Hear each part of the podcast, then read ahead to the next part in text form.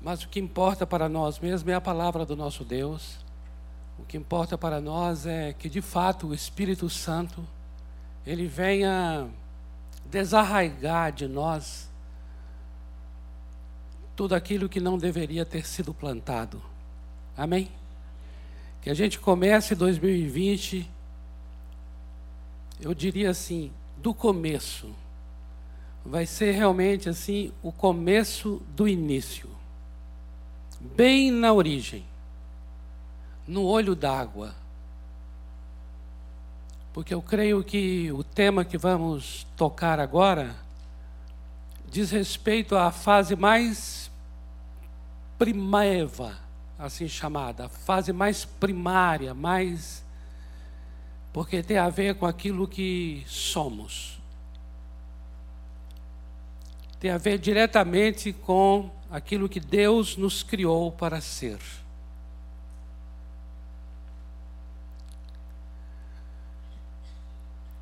Eu falei com os irmãos que nós seguiríamos uma dinâmica aqui assim, porque nós estaremos nesse mês de janeiro com essa série O Machado já está posto à raiz, baseado em Mateus 3:10. Uma palavra do profeta João Batista, onde ele fala que o machado está posto à raiz e ele está pronto para arrancar aquela árvore que não foi plantada por Deus. E esse será o ministério do Senhor Jesus a quem o profeta anuncia. Brincando com o nome machado, o machado já está posto à raiz. Então, fazendo uma brincadeira com o nome, a proposta nossa para esse mês de janeiro é ministrarmos sobre a natureza humana nos, nas cartas do apóstolo Paulo e nos contos de Machado de Assis. Daí a brincadeira com o nome Machado de Assis, Machado, com o versículo: O machado já está posto à raiz. E também a brincadeira de eu estar aqui mais ou menos meio que século XIX, né?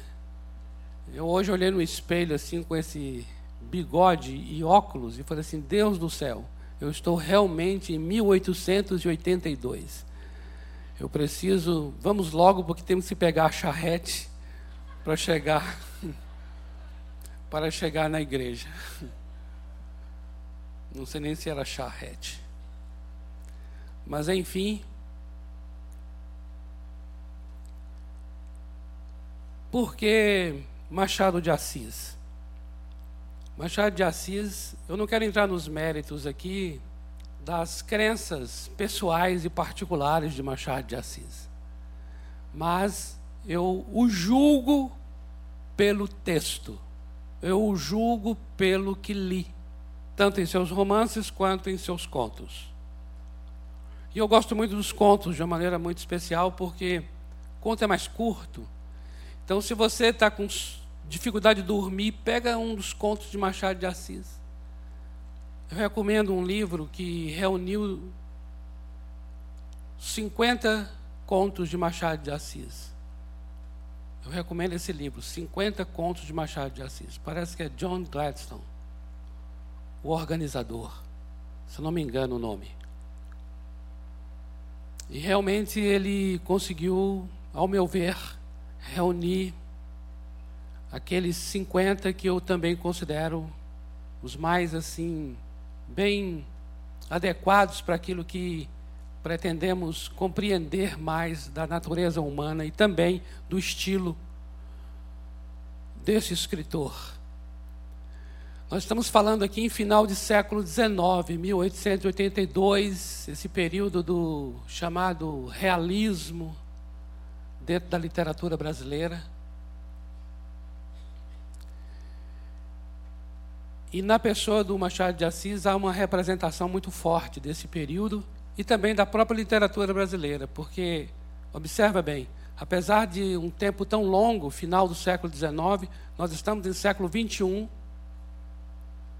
e é muito atual, muito atual essa literatura esses escritos, esses contos, esses romances. A atualidade, a contemporaneidade dos assuntos é algo assim marcante. E desde que eu me entendo por gente, eu leio, gosto de literatura, gosto de literatura brasileira, literatura de um modo geral. E depois, quando eu comecei a conhecer Machado de Assis, eu comecei a gostar de maneira bastante particular.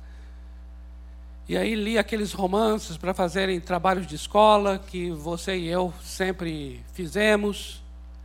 E as leituras eram chatas, porque toda leitura que é obrigatória é chata. Eu não sei se eu posso criar isso como um padrão ou como uma regra, mas tudo que é obrigatório é chato.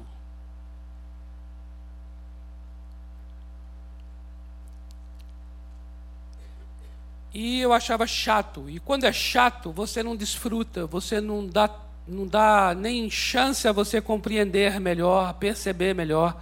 Então só depois é que você vai relendo o que lia, e aí você vai de fato se encontrando com aqueles romances com os quais você já tinha lido, mas parece que você vai encontrar de novo, e aí os contos. E aí vem aqueles especialistas, aquelas pessoas que são muito mais especializadas mesmo nesse, nesse tipo de literatura. E eu gosto muito de ouvir pessoas, eu gosto muito de fazer leitura das leituras, porque me estimula e me inspira muito quando alguém está falando de um texto e de um determinado livro, de um determinado romance ou conto, e a pessoa está expressando algo ali que eu não havia nem percebido, eu começo a gostar e querer até adquirir o livro caso não tenha, e querer ler caso não tenha lido, ou ler de novo se li, alguma, se li a primeira vez. E foram muitas experiências desse tipo, assim, de realmente. É, eu gosto de participar de, de, de, de, clubes de leitura, gosto de participar de, de encontros que fazem. Me enfio aí na cidade de São Paulo. A cidade de São Paulo é maravilhosa. Eu me enfio na cidade de São Paulo por todos os lugares que tem coisas de literatura. E está tendo o um encontro do livro, estamos estudando Dostoiévski e a percepção do mal na perspectiva introspecta da vida intra. Aí eu falo, uau, não sei exatamente o que é isso, não, mas deve ser muito interessante. Deixa eu ir lá ver. Aí me inscrevo e participo, vou lá. Eu participo de muitos encontros em São Paulo nesse sentido. E essas rodas onde tem esses estudos e essas reflexões sobre Machado de Assis, então eu sempre participei, sempre li televisão, programas de documentários curtas, reportagens livro sobre o livro, eu gosto de ler livros sobre o livro. É o autor mais comentado que existe no Brasil, é o autor mais lido que existe no Brasil e fora do Brasil também. Então, ele, eu diria assim, não é uma unanimidade, mas é, eu diria, um autor que de fato marca e traz uma dignidade à literatura brasileira diante do, do, do próprio país e também fora do país. E eu sonhei um dia, assim, de falei assim, ó, eu quero ainda ter uma oportunidade de fazer uma, de fazer uma, uma costura, costura é maneira de falar.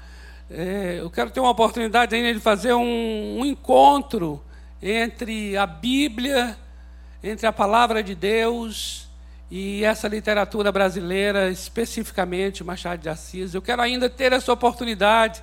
Então, isso é coisa já desejada e sonhada há muito tempo. E não só em relação a esse autor, mas em relação a, a outros autores, em relação a músicas, em relação àquilo que as pessoas têm lido, têm escutado, têm visto. As questões de cinema, as questões na área de teatro, na área de, de, de, música, literatura, enfim, todas essas manifestações artísticas, eu entendo que elas podem ser redimidas, elas podem ser santificadas, resgatadas pela palavra de Deus, porque eu entendo a soberania do Senhor Jesus em todas as áreas. Eu creio que Jesus ele veio para ser cabeça sobre todas as coisas E todas as coisas inclui todas as manifestações sociais, culturais, artísticas, todas as coisas. Jesus veio para ser cabeça. E ser cabeça significa ser pensante, ser aquele que de fato tem princípios, tem valores, tem governo, tem domínio, tem uma palavra para aquela área, tem uma palavra profética para aquele tempo, para aquela para aquele segmento, para aquele campo de conhecimento. Eu creio na soberania do Senhor Jesus. Ele não, ele não pode, não deve jamais ficar restrito num gueto chamado religião, jamais, porque Jesus não é religioso, Jesus não é evangélico, Jesus não é cristão. O Senhor Jesus Cristo ele não é cristão, ele é o Verbo encarnado, ele é o Logos que deu a origem à existência das coisas. Ele é aquele em quem tudo que existe veio a existir, sem ele nada do que existe existiria. Logo, o Senhor Jesus Cristo, Ele é eterno, Ele é de eternidade a eternidade, Ele não está inserido, preso, enclausurado, Ele não está, é, é, é, é Ele não está amarrado a, a, a, essas circunstâncias religiosas, a essas criações religiosas, a nenhum tipo de ismo, seja ele cristianismo, islamismo, judaísmo. O Senhor Jesus Cristo é antes de todas essas coisas, Ele é antes da fundação do mundo, Ele é aquele que era, que é e que há de vir.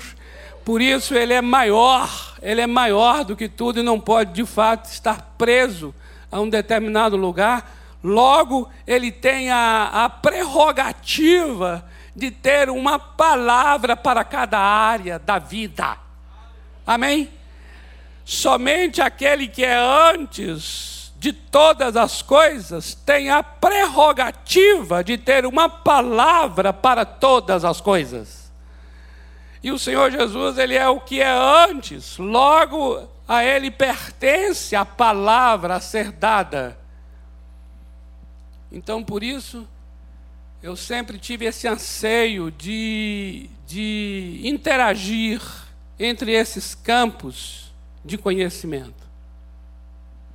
Então, amados, essa introdução é só para dizer assim que a Igreja Batista do Povo na pessoa maravilhosa do seu pastor Jonas Neves.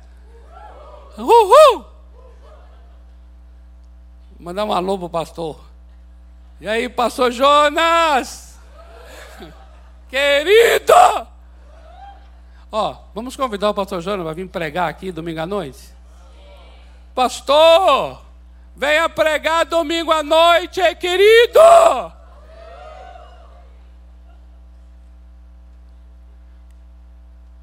Olha só que coisa que eu estou falando. Deus do céu. Mas olha, eu agradeço na pessoa do pastor Jonas porque eu mencionei isso, por causa da liberdade, da confiança que é dada da parte dele. Então, eu vi esse momento e essa oportunidade de estar aqui compartilhando com vocês sobre algo que faz parte do meu coração já há muito tempo e realizando um sonho de estar dividindo com vocês algo nessa área, que é a área de as escrituras sagradas e a literatura brasileira. Amém? Então eu estou falando isso tudo para você compreender que não é assim, não nasceu agora, não é uma coisa apenas para início de ano, para período de férias. Não, mas é algo que faz parte de faz parte de um sonho de estarmos juntos aqui em torno da palavra de Deus, baseado neste momento agora neste autor que dignifica muito o nosso país. E eu disse aos irmãos que nós teríamos uma dinâmica, e essa dinâmica era assim. Sempre no, no, na semana anterior, eu estaria com, anunciando a vocês sobre qual conto que nós estaríamos ministrando. Baseado em qual conto estaríamos ministrando, qual conto do Machado de Assis. E foi anunciado então anteriormente que o nosso conto é O Espelho. O Espelho é um conto que faz parte do livro Papéis Avulsos.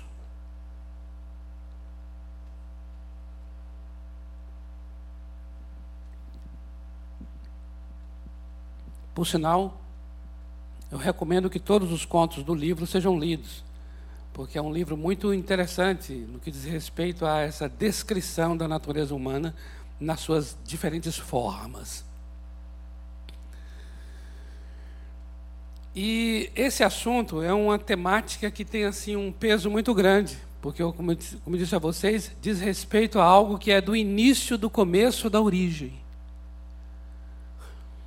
Porque é um tema que tem a ver com aquilo que nós somos, onde tudo realmente começa.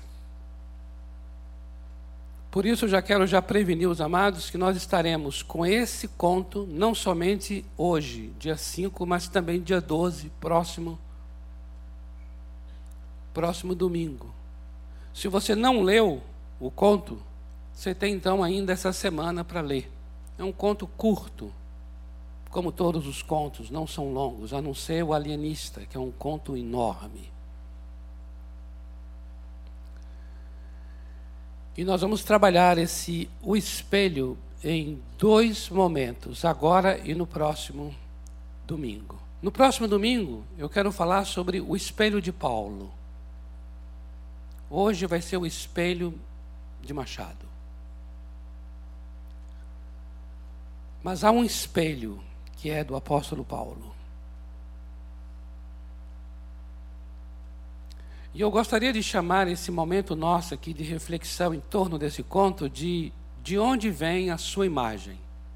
O nome desse nosso encontro de hoje e do próximo domingo é De onde vem a sua imagem? De onde vem a sua imagem? Porque quando a gente fala de espelho, a gente está falando diretamente de imagem. A gente está falando de, de algo que se reflete. Espelho tem a ver com imagem. Imagem é uma palavra muito rica nas escrituras sagradas. É uma palavra cara para o apóstolo Paulo. A palavra imagem. Que na língua hebraica é tselem. Tselem. E na língua grega é eikon eikon, imagem. É uma palavra muito profunda, muito rica. De onde vem a sua imagem? É uma pergunta. E o conto, o conto eu vou só ser breve aqui para resumir esse conto. Eu quero só dizer uma coisa. Interpretações são as mais variadas sobre qualquer assunto ou qualquer conto, principalmente de Machado de Assis, que acaba dando uma abertura muito grande para as mais diferentes leituras. Não significa que o que eu vou compartilhar seja a única forma de interpretação, mas é uma interpretação que faz sentido ao que foi proposto. Ele narra nesse conto um encontro de quatro amigos e ele diz no início do conto, quatro ou cinco, não se sabe bem. Essa dúvida é em função da quinta pessoa que está ali.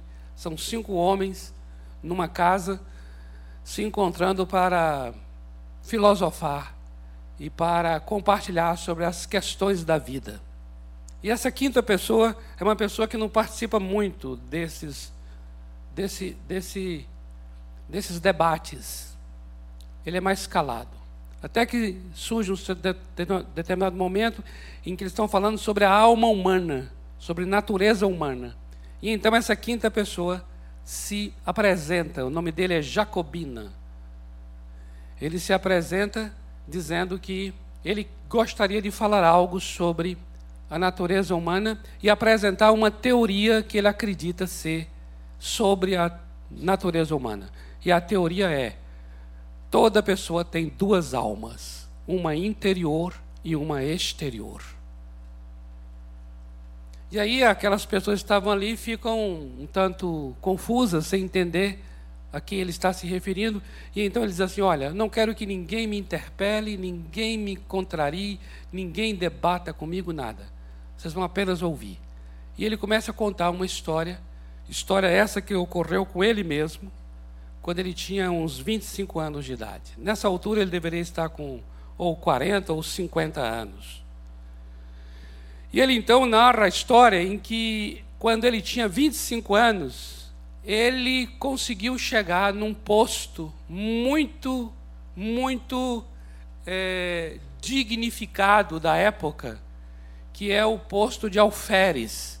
Alferes, que é uma posição dentro do exército, que talvez em relação a hoje equivaleria a segundo tenente. Não é um grande posto hoje falando, mas nós aqui tratando de final de século XIX, alferes era uma grande honraria, tinha um status muito grande. E era em cima desse status que todo conto vai ser trabalhado. Por quê? Porque o, o narrador ele vai dizer assim: Eu consegui então essa posição, me tornei alferes, e a partir disso aí, todos ao meu redor já começaram a me tratar diferente.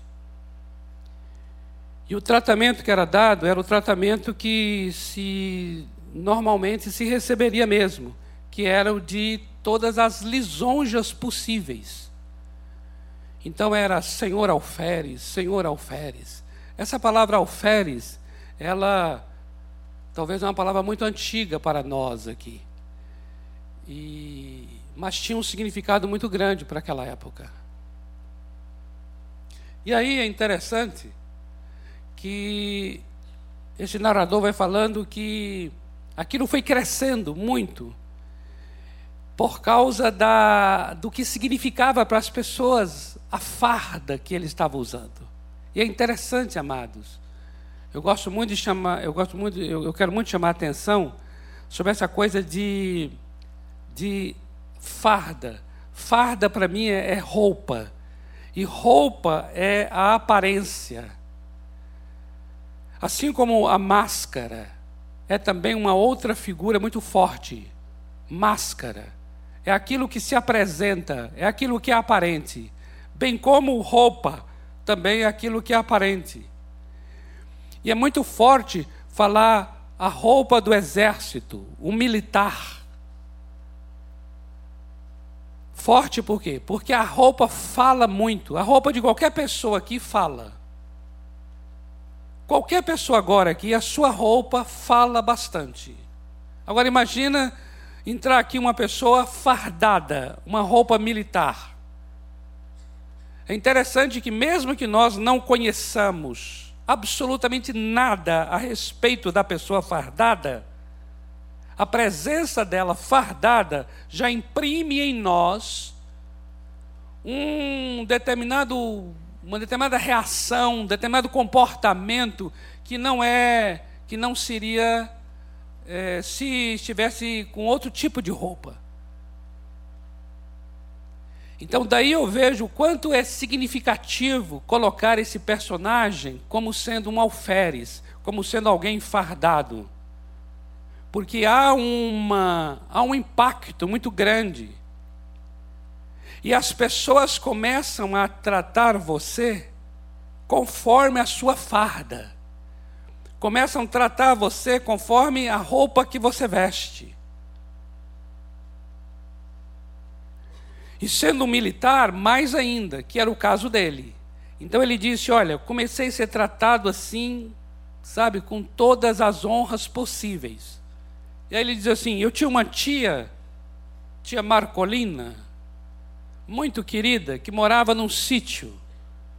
E ela ficou sabendo que o sobrinho preferido dela foi ser, alcançou a, a função de alferes. Aí ela queria, Traga-me, venha o sobrinho e traga a farda junto. Porque para ela seria uma glória receber o sobrinho querido nessa fazenda e ainda com a farda de alferes. E lá vai ele para essa fazenda e levando a farda. E chegando lá, realmente o tratamento da senhora foi assim estupendo para ele. Foi algo assim que ele não sabia o que para onde iria. E não só o dela, mas dos escravos da casa, porque nesse período ainda havia escravatura, e essa mulher era dona de escravos, e os escravos eram Senhor, Senhor alferes para aqui, Senhor alferes para lá, Senhor alferes para cá. E ele, ele observava que até eram coisas que não eram nem tão necessários usar o termo, mas se usava. E ele então começou a se dar conta de que todas aquelas formas dele ser tratado começou de uma maneira muito tremenda e profunda influenciar a vida dele. E ele então diz o narrador aqui que ele então se dá conta perfeitamente que essa alma exterior simbolizada por essa farda, essa alma exterior que é esse cargo que ele ocupa, começou a, a ter uma soberania e uma supremacia sobre essa alma interior dele. De tal maneira que o alferes eliminou o homem.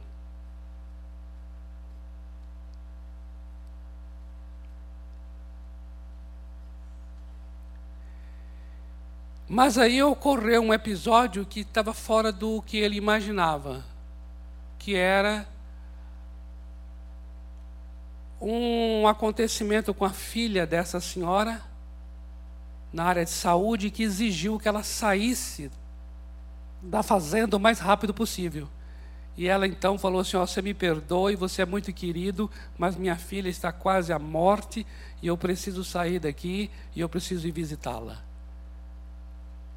E ele começou a observar então, começou a observar então que é, não era não era tanto a, a, a posição dele, o cargo dele, a função dele não era tão tão digna a ponto de justificar a presença da, daquela senhora, porque tinha coisas muito mais importantes do que do que a a consideração a ele. E ele respeitosamente falou: tudo bem. E ela foi. Os escravos da casa, aproveitando que a senhora não estava, também fugiram. E ele ficou literalmente só. É interessante o autor.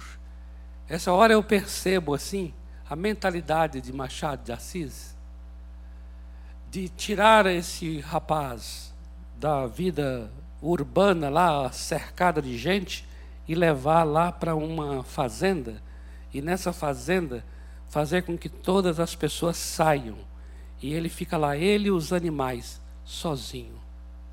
E assim ele ficou ali, por dias sozinho.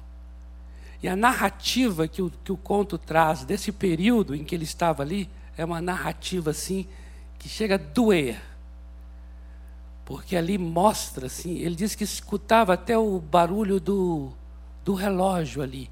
Tic-tac, tic-tac. Ali naquele instante não tinha ninguém para dizer quem ele era. Naquele instante ali, o senhor alferes não fazia mais sentido algum. E como, e como ele já, a alma interior dele, já também não existia por ter sido eliminada por esse senhor alferes.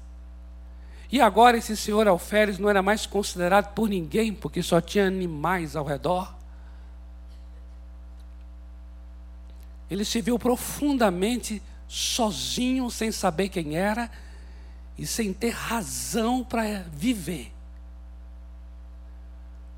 uma experiência que é chamada ali de uma experiência abismal. Eu estava no abismo.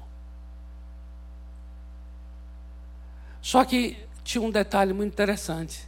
Essa senhora tinha um espelho na sua casa. E ela tinha feito questão de trazer o espelho da sala e colocar no quarto dele. E quando ele estava ali, então, nesse, nesse período tão, tão confuso, em que ele não tinha ninguém para dizer quem ele era, ninguém para trazer nenhuma lisonja, ninguém para trazer nenhuma. para justificar o seu cargo, justificar o seu status. Então o seu status não fazia sentido mais existir porque não tinham pessoas. Ele disse que não teve outra alternativa senão chegar diante do espelho e vestir a farda, sozinho. E aí ele vestia a farda. Ele olhava então e ele conseguia claramente se ver de volta. Parece que ele viveu, tornou a viver. A alma exterior apareceu de volta.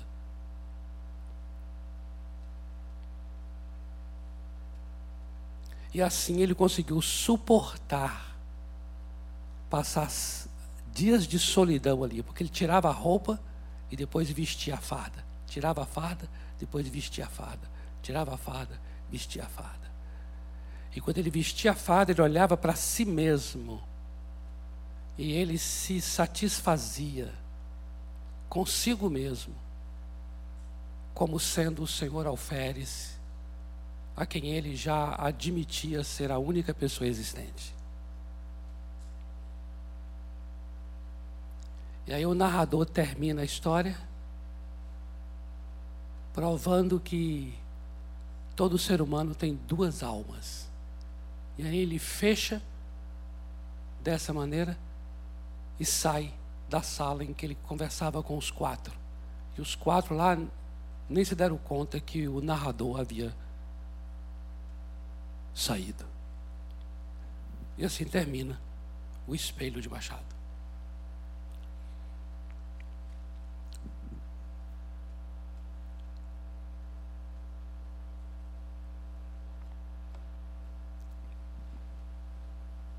Eu estava ouvindo aqui esse esse irmão aqui, não sei o nome dele, mas aqui no Summit, essa, essa pequena porção que foi colocada do Summit hoje aqui, eu estava ali ouvindo, escutei e falei assim: Uau, que coisa interessante que ele está dizendo. Porque o que ele dizia era assim: as pessoas falando que ele é um quadrado. Ele então diz assim: bem, se quadrado é porque eu cumpro a palavra, chego no horário, defendo meus valores, o que eu creio, então que seja, eu seja quadrado. E aí ele chega no final e diz assim: Por que é que eu vou ter que não ser isso só porque os outros estão criticando essa maneira de ser? Por que eu, será que eu vou ter que deixar de ser diferente? Simplesmente porque estou sendo interpretado como diferente. E ter que fazer opção por um lugar comum só porque estou sendo criticado. E aí no final diz assim: por que tenho que dar tanto direito ao outro? Por que dei tanto poder? Por que estamos dando tanto poder às outras pessoas? Uau! Não sei se você se deu conta dessa pergunta. Porque é exatamente isso aqui.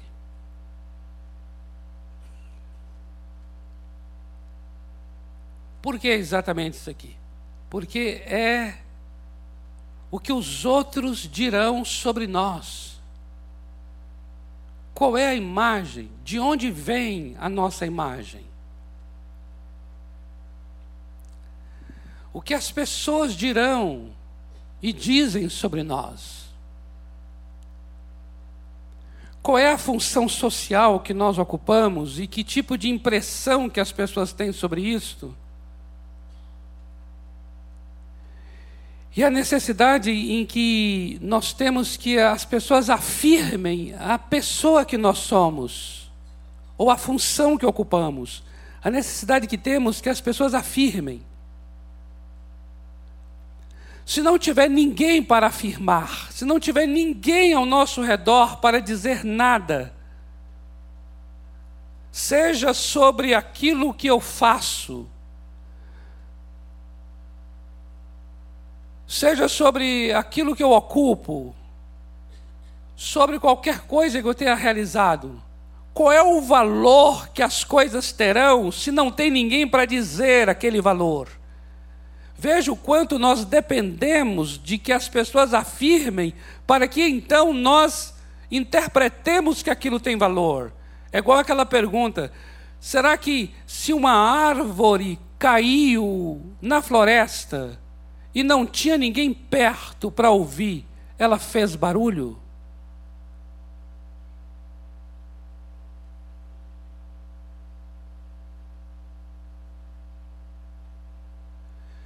Amados, é interessante mesmo o quanto é, eu gosto muito desse conto porque usa essa linguagem da roupa, porque a roupa é, é essa imagem visível, visível, visível.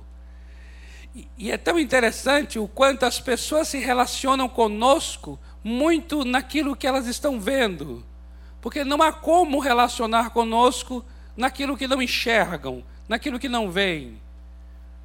E é interessante o quanto nós nos colocamos nas mãos das pessoas que nos avaliam, nas mãos das pessoas que nos é, recebem, que nos, que nos é, aprovam. A exemplo desse personagem aqui, o quanto ele já estava é, tão afirmado na sua identidade de alferes, por conta do, do modo como os outros estavam tratando a pessoa dele. E essa expressão é muito forte quando diz que esse alferes, ele eliminou esse homem, ou seja, essa alma exterior eliminou essa alma interior. A pessoa sumiu. Ela foi engolida por essa pessoa externa. E essa pessoa externa depende diretamente da, do, dos olhares alheios, depende diretamente da, da, da palavra do outro, depende diretamente do quanto os outros vão considerar ou não elogiar ou não.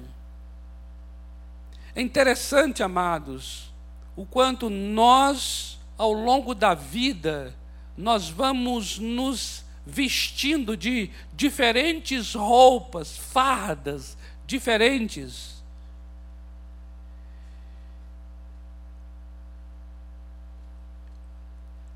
Quando você conversa com uma pessoa, é tão interessante isso, eu não sei como é fora, mas aqui no Brasil, eu acredito que em todo lugar também, mas assim, quanto é forte a gente iniciar um diálogo com alguém, de perguntar como a pessoa está, ou qualquer conversa nessa área, e as respostas são sempre relacionadas àquilo em que cada um trabalha. É tão interessante como a gente conversa E, e, e o que eu faço, né? o que eu realizo, o trabalho em que eu me ocupo, acaba sendo a maneira como eu me apresento.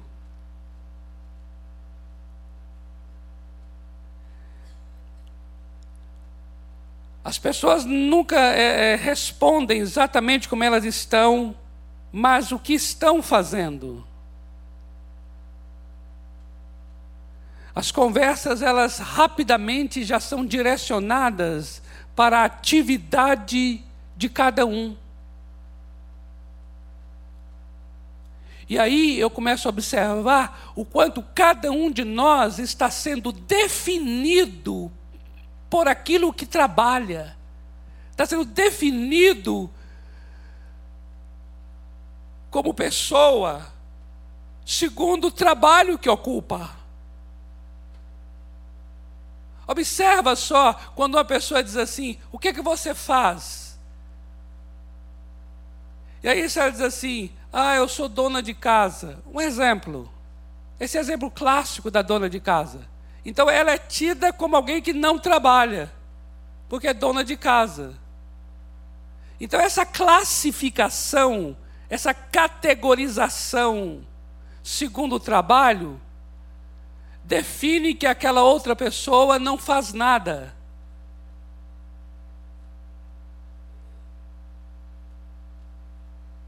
Porque já existe um preconceito sobre o que significa trabalho.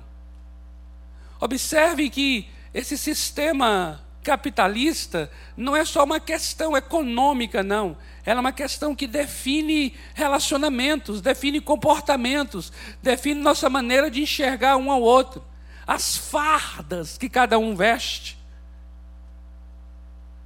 E se por acaso a pessoa não puder exercer essa profissão, se porventura a pessoa passar por alguma experiência, seja lá na área de saúde, seja qual for, ou foi demitida ou aposentou, imagina, demitida, aposentou, ou por uma questão de saúde, sabe o que vai acontecer? A vida da pessoa acabou. Mas por que acabou? Porque a vida dela é definida pelo trabalho em que ela exerce. Então, se ela porventura está sendo impossibilitada de exercer qualquer atividade, a identidade dela é totalmente confusa, desfigurada, destruída, como se a identidade dela estivesse totalmente ligada, profundamente, entranhavelmente associada com aquilo que ela faz. E aí, se ela não faz, então ela não é. Se ela deixou de, de, de trabalhar, ela também deixou de ser.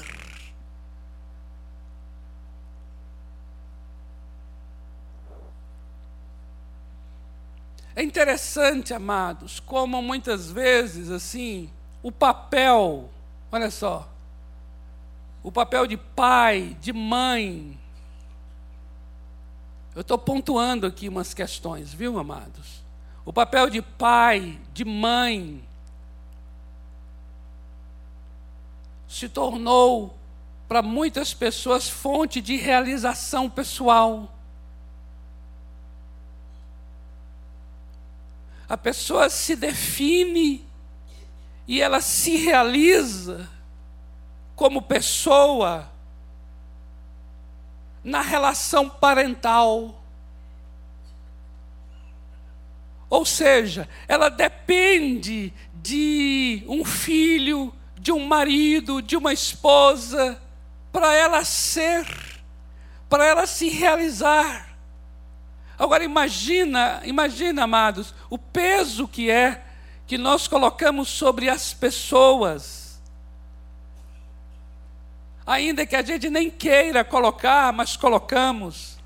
Que é como se as pessoas não tivessem, é, não pudessem nos, nos decepcionar por razões nenhuma, do tipo, você não pode me é, se afastar de mim, você não pode morrer.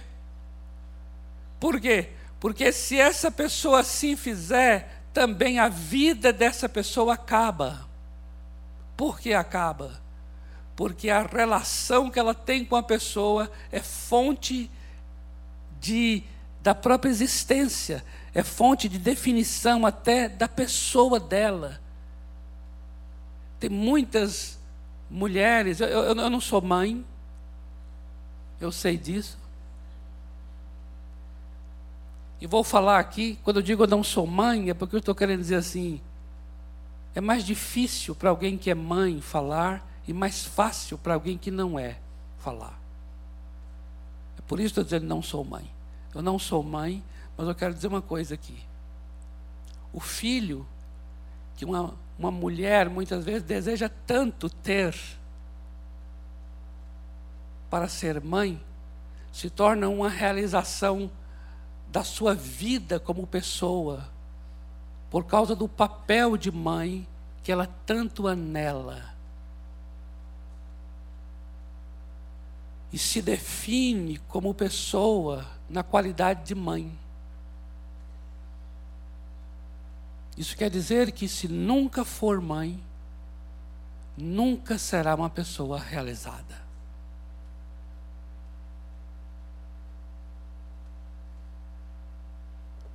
Observa que o que estamos começando a conversar aqui vai trabalhar com um assunto que eu disse a vocês que é do início, do início, do começo e da origem.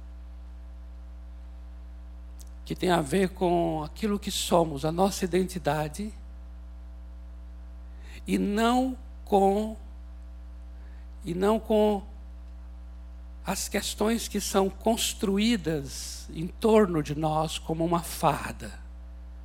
Eu gostaria muito de contrapor agora, para que você possa entender a profundidade disso, eu gostaria de contrapor agora entre aquilo que é construído como uma posição, uma posição, um cargo militar, um cargo militar é uma posição construída. Mas aquilo que nós somos é uma obra criada. Eu gostaria muito de contrapor com vocês agora criação e construção.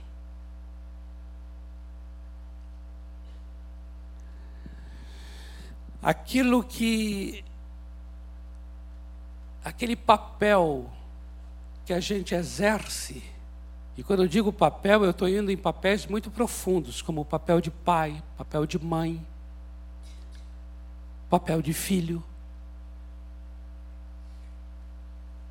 papel de professor, papel de médico, papel de militar.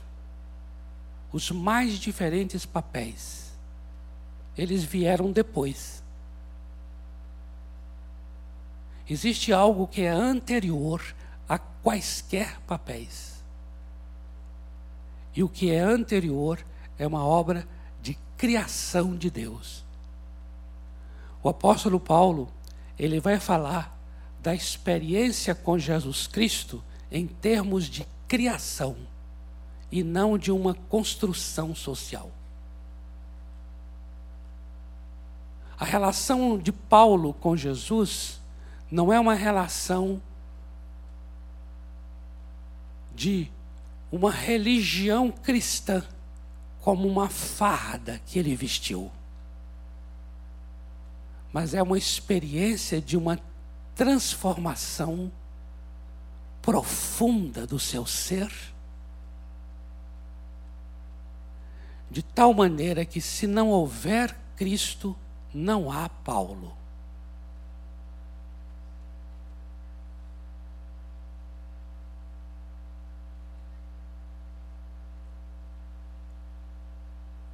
A maneira como o apóstolo Paulo concebe a sua relação com Jesus Cristo é uma maneira que fala de algo que é inerente, intrínseco, e não de uma coisa que é construída. Por isso se tornou algo totalmente inseparável. Se tornou uma mistura homogênea. E nós temos que falar sobre, sobre essa identidade profunda.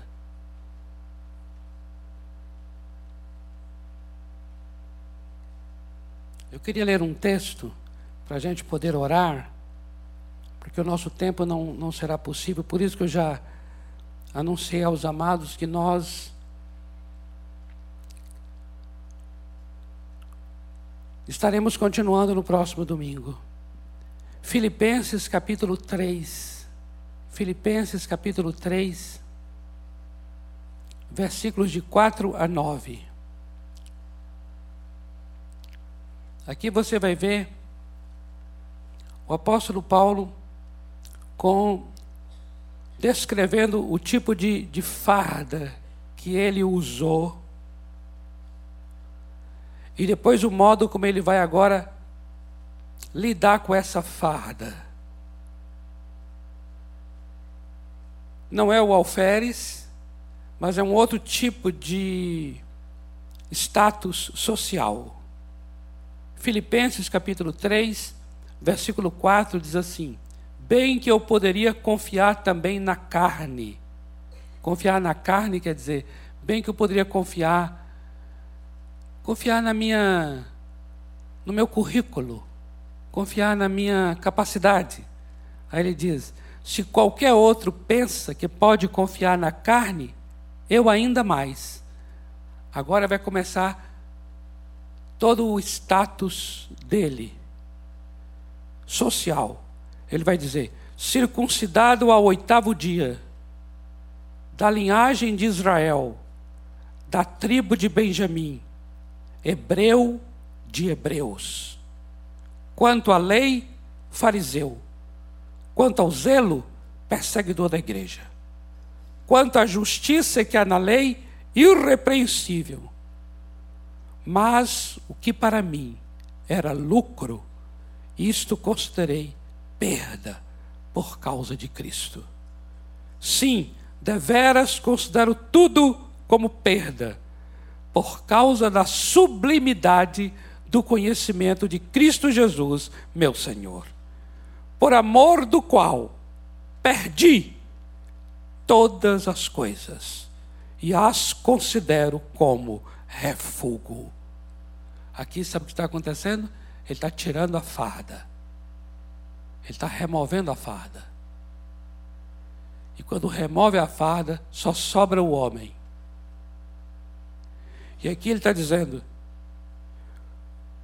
Considero todas as coisas como refúgio para ganhar a Cristo e ser achado nele, não tendo justiça própria. Justiça própria é roupa velha. Não tendo justiça própria que procede de lei, senão a que é mediante a fé em Cristo, a justiça que procede de Deus, baseada na fé. Esse é o apóstolo Paulo. E nós queremos, no próximo domingo, compartilhar sobre. sobre Bará. Bará. Bará. Bará significa criar. Criar na língua hebraica. Criou Deus, criou Deus, o homem. E diante de Bará, eu gostaria que nós pudéssemos nos expor diante desse segundo espelho, que é o espelho de 2 aos Coríntios 3,18. Mas sobre ele, semana que vem a gente fala. É o espelho de Paulo, que tem a ver com uma experiência profunda de criação. Criação. Fomos criados. Criados. E como é que a criação de Deus se torna soberana sobre a construção humana. Como é? Como é que essa obra que Deus criou ela vai ser vai ter uma supremacia sobre tudo que nos é construído. Porque a nossa experiência, amados, não será mais de fora para dentro, mas uma experiência de dentro para fora. Amém? Uma experiência de dentro para fora. Uma das minhas maiores alegrias da vida, e tem sido o meu motivo de oração, é ver uma igreja totalmente liberta. Mas essa libertação que só a graça de Deus promove é você livre de você e livre dos outros. Porque enquanto isso não ocorre, amados, nós ficaremos muito como aquele querido compartilhou no summit. A gente fica dando muito poder as pessoas. E não realizaremos, não realizaremos os propósitos, não cumpriremos o chamado. Mas minha oração e pela minha vida e pela sua vida, é nós termos um ano, um ano de uma profunda libertação. Em nome de Jesus. Em que eu e você sejamos homens e mulheres de dentro para fora. De dentro para fora. Amém? Vamos ficar em pé. Vamos orar nesse sentido.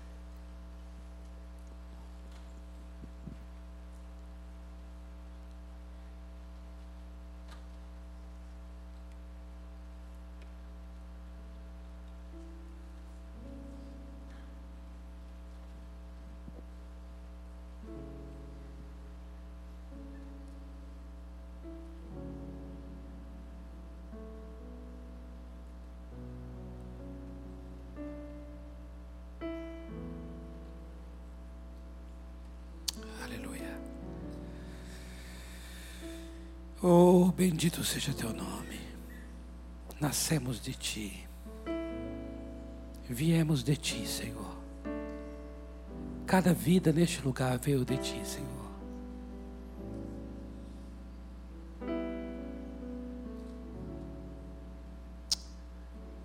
Bendito seja teu nome, bendito seja teu nome.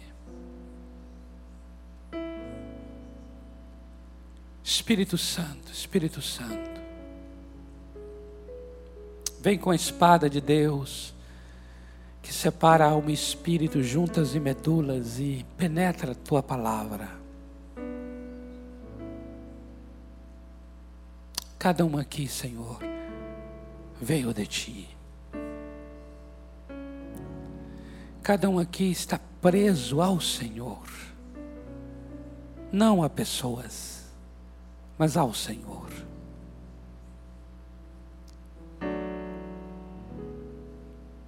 Espírito Santo, Espírito Santo, venha curando pessoas, curando pessoas. Ministra no Espírito, no Espírito. Ah, Senhor, o nosso Espírito precisa tanto. Queremos estar presos a Ti, a Ti somente. Aquilo que somos, somos porque Tu Tu nos criaste assim. Nós somos feitura tua. Tua palavra diz lá em Efésios: somos feitura tua, feitura tua. O Senhor nos fez, nos criou. Somos obra das tuas mãos, somos feitura tua. Temos uma identidade no Senhor. Nos criaste a tua imagem tua imagem está em nós. Já nascemos com essa marca, a marca do Senhor em nós.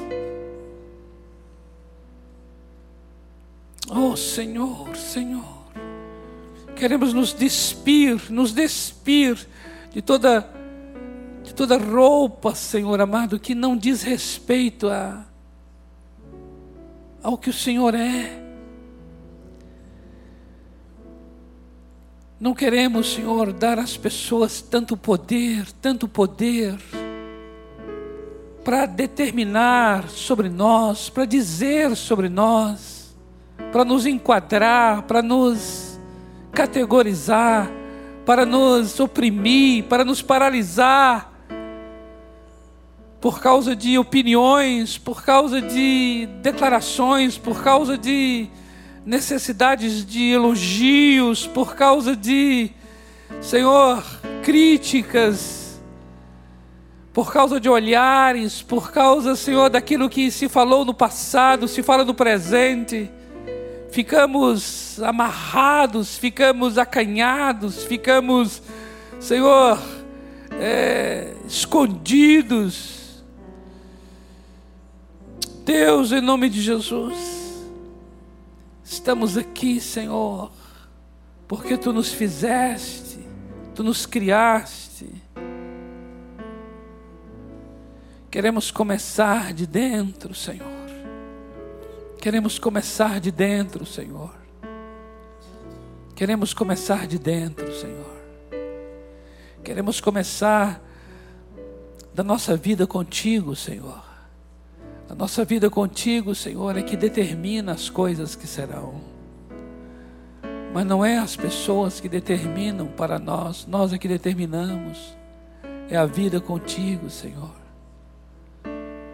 Aquele que está em Cristo é uma nova criação. As coisas velhas já passaram, e eis que tudo se fez novo. Senhor, tudo se fez novo. É uma criação, é uma criação. Nós queremos essa experiência da criação, Senhor. Oh Deus, oh Deus, nós estamos ligados a Ti, Tu estás ligado a nós. Senhor, Senhor, Senhor, Senhor amado. Nós queremos servir as pessoas, nós queremos abençoar as pessoas, nós queremos influenciar as pessoas a partir daquilo que somos em Ti, Senhor. Deus, dá-nos uma experiência profunda, profunda. Não queremos entrar 2020, não queremos viver 2020, Senhor, sem as transformações interiores profundas. O que mais nós necessitamos é disto. As demais coisas virão serão acrescentadas. Eu oro para que o Senhor venha conduzir cada um neste lugar a experiências profundas de uma identidade em Ti. Senhor, essa é a maior experiência libertadora que precisamos ter. Eu abençoo cada um aqui, Senhor, para experiências profundas de identidade no Senhor. Como o apóstolo declarou ali, Senhor, eu considero todas essas coisas como nada para ganhar a Cristo e ser achado nele. Eu oro que agora, em nome de Jesus, cada um seja achado nele, em Cristo Jesus, Senhor. Achado nele, achado nele. Oh Deus, cada um neste lugar achado em Cristo Jesus. Oh Deus, é a partir daí que as relações virão, é a partir daí que as posições, é a partir daí que os cargos, é a partir daí que as demais coisas se definirão. Organiza a nossa vida, Senhor, de dentro para fora. Põe ordem, Pai, no nosso interior. Põe ordem no interior de cada filho e filha do Senhor neste lugar. Senhor, queremos um 2020 ordenado por Ti para o louvor da tua glória. Senhor, em nome de Jesus, eu abençoo cada um aqui, Pai. Eu abençoo cada um aqui, Pai, para experiências identitárias, experiências profundas de identidade no Senhor, libertações nessa área, curas nesta área, Pai. Uma igreja livre no Senhor que anda debaixo da graça e que não está na mão de ninguém. Uma igreja comprada e lavada no sangue do Cordeiro e que não está à venda para ninguém. Uma igreja firmada no Senhor, solidificada no teu amor, no teu amor uma igreja fortalecida no homem interior, enraizada no amor do Senhor. Em nome de Jesus. Em nome do Senhor Jesus. Amém. E amém. Glória a ti, Senhor. Glória a ti. Amém, amados. Glória a Deus.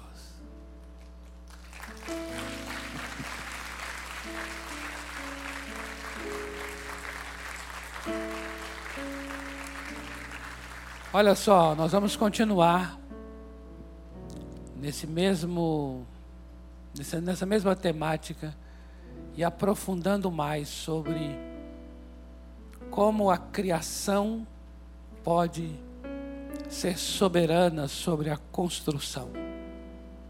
Como o interior nosso pode ser soberano sobre a farda Amém? Dê um abraço aí na pessoa que está próxima de você. Uma semana profunda em Deus, uma semana libertadora, uma semana rica no Senhor, em nome do Senhor Jesus.